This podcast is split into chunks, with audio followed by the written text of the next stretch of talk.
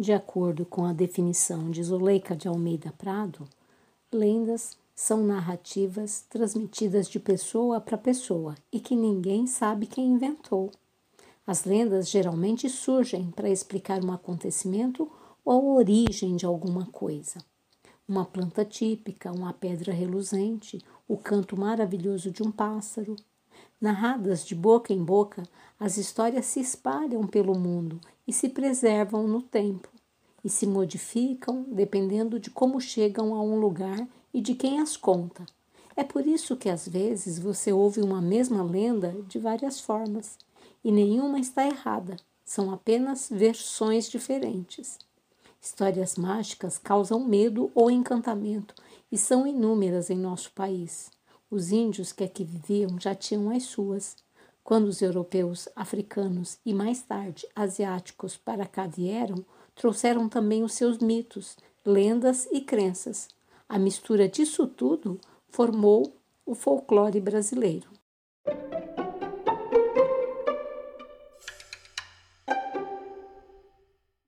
De Zuleika de Almeida Prado, como é que o fogo foi roubado?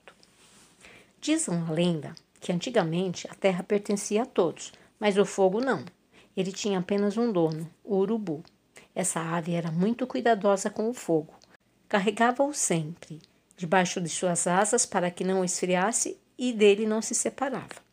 Naquele tempo, havia um índio muito esperto, chamado Baíra. Ele e toda a sua aldeia podiam contar apenas com o calor do sol para secar alimentos, fazer comida e se aquecer. Um dia, Baíra descobriu quem era o dono do fogo. Achou uma injustiça que ele tivesse apenas um dono. Se a água, as plantas e a terra eram de todos, por que o fogo também não podia ser? Com essa ideia na cabeça, chamou seu povo e todos decidiram que iam roubar o fogo. Planejaram todos os detalhes. Só não perceberam a presença de uma mosca azul que zumbia pelos ares e ouvia toda a conversa. No dia combinado, Baíra entrou na mata e se disfarçou da melhor maneira possível. Cobriu o corpo com folhas e cupins. Aí, então, se deitou no chão e ficou muito quieto, fingindo que estava morto. Dali a pouco, a mosca azul passou por ali. Percebendo tudo, voou para o céu bem rápido para avisar o urubu.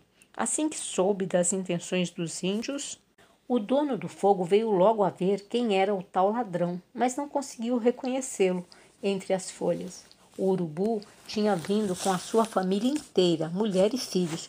Como todos estavam com fome, decidiu fazer a comida ali mesmo e esperar até descobrir o índio. Colocou o fogo no chão e soprou, soprou, até ele ficar bem alto e vermelho. Preparou ali a grelha para fazer o assado. Enquanto a comida cozinhava, pôs os filhos para vigiar e saiu um pouco. Baíra, que estava ali perto, bem quietinho, espiava tudo. De repente, ele se mexeu e os filhos do urubu viram. Depressa chamaram o pai, que não acreditou neles e continuou onde estava. Então, aproveitando a distração de todos, o índio rapidamente pegou o fogo e saiu correndo.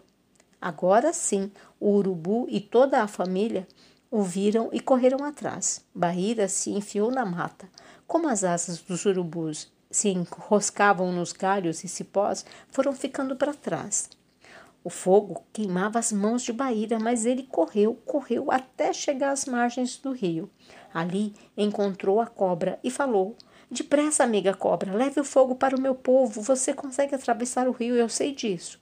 A cobra tentou, mas não conseguiu. Baíra, então, recolheu o fogo com uma vara e entregou-o ao camarão, dando-lhe a mesma ordem. Ele também não teve êxito. No meio do caminho se queimou e ficou com aquela cor avermelhada que os camarões têm até hoje. Baíra novamente recolheu o fogo e com sua vara foi pedindo ajuda a outros animais. Tudo em vão. Tanto a saracura quanto o caranguejo também não conseguiram. Foi nessa hora que apareceu o sapo cururu, que se prontificou a levar fogo até a outra margem. Pula que pula. Quase já não tinha forças quando o povo indígena do outro lado do rio o pegou e o colocou em terra firme. Em seguida, com grande esforço, Bahia atravessou o rio também. O acontecimento foi muito festejado, houve danças e cantos. E daquele dia em diante, os índios puderam fazer seus assados e cozidos. O sapo cururu, por ter conseguido transportar o fogo, foi coroado pajé e desde então passou a comer o foguinho azul dos vagalumes sem se queimar. Mas quando chega o inverno, nenhum fogo azul ou vermelho esquenta o cururu. Dizem que é por isso que ele vive cantando, se lamentando sempre naquela cantoria.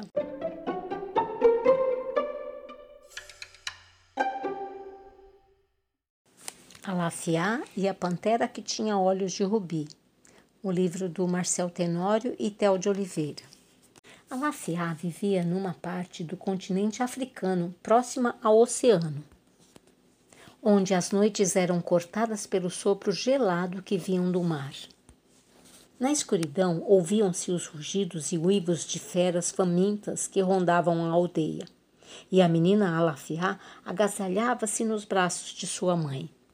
Seu povo alimentava-se de ervas, brotos e raízes. As pescas eram servidas cruas.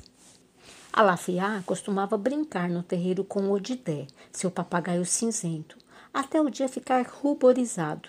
Seu sorriso só se apagava com o bocejo do sono. Na lua cheia, os anciões reuniam-se na casa sagrada, construída com galhos, colmo e palha trançada. Alafiá escondia-se atrás de um grande cesto à porta do abrigo para ouvir histórias. Numa dessas vezes, ouviu a lenda do grande trovão.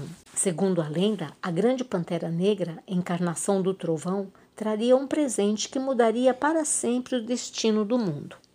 E uma criança de coração doce seria escolhida para recebê-lo. Um dia, com o sol já se pondo, Alafiá deu pela falta de Odidé e saiu à procura dele. Era a primeira vez que ela se distanciava do olhar vigilante da mãe. Logo, Alafiá estava na floresta, caminhando sobre um tapete de folhas. Odidé! Então ouviu o som de passos, que não eram os seus. Um vulto aproximava-se silenciosamente. Entre as árvores vislumbrou um par de rubis faiscantes. Um enorme felino deitava os olhos sobre ela. A menina Alafiá temeu o pior na certa seria devorada. De repente, um clarão rasgou o ar e o estrondo foi ensurdecedor. À sua frente, o grande tronco foi cortado ao meio. A pantera recuou e do tronco partido brotava uma pequena língua rubra. Refeita da surpresa, Alafia aproximou seu cajado daquela coisa que subiu por ele como se estivesse viva. Era hora de voltar para casa, mas e Odidé? E não é que Odidé já estava bem ali? O papagaio fora atraído pela luz misteriosa e, assim que a confusão terminou, saltou para o ombro da dona. Um cortejo de animais acompanhou a em sua volta.